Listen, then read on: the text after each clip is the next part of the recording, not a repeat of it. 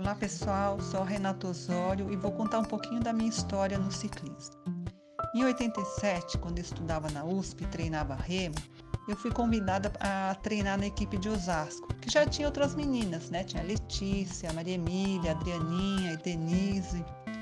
E ela era cuidada pelo Sr. Pascoal, um apaixonado por ciclismo. Fizemos muitas provas e tenho uma lembrança especial do Paulista de Montanha, que fui bicampeã, e da vitória da volta ciclística do interior, que era uma prova muito boa, com várias etapas, saindo e chegando de São Paulo. Foi muito especial. Já em 89, eu conheci o mountain bike através do João, mais conhecido como JB, um entusiasta do esporte, e passei a fazer muitas provas.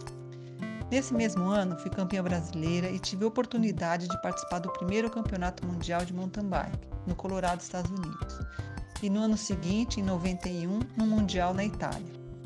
Consegui também, em 92, competir uma temporada na Itália.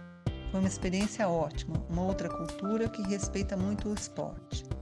Um pouco depois, sem muita expectativa de ter corridas por aqui, parei de competir. Eu ainda treinava, mas o ciclismo precisa de horas e começou a ficar difícil ter esse tempo. Mas o mais importante é que conheci muita gente boa, viajei bastante e sempre foi um prazer pedalar. Fora que o ciclismo é para todos, né? Como esporte, transporte ou diversão. Quem não gosta de bicicleta? Eu não conheço.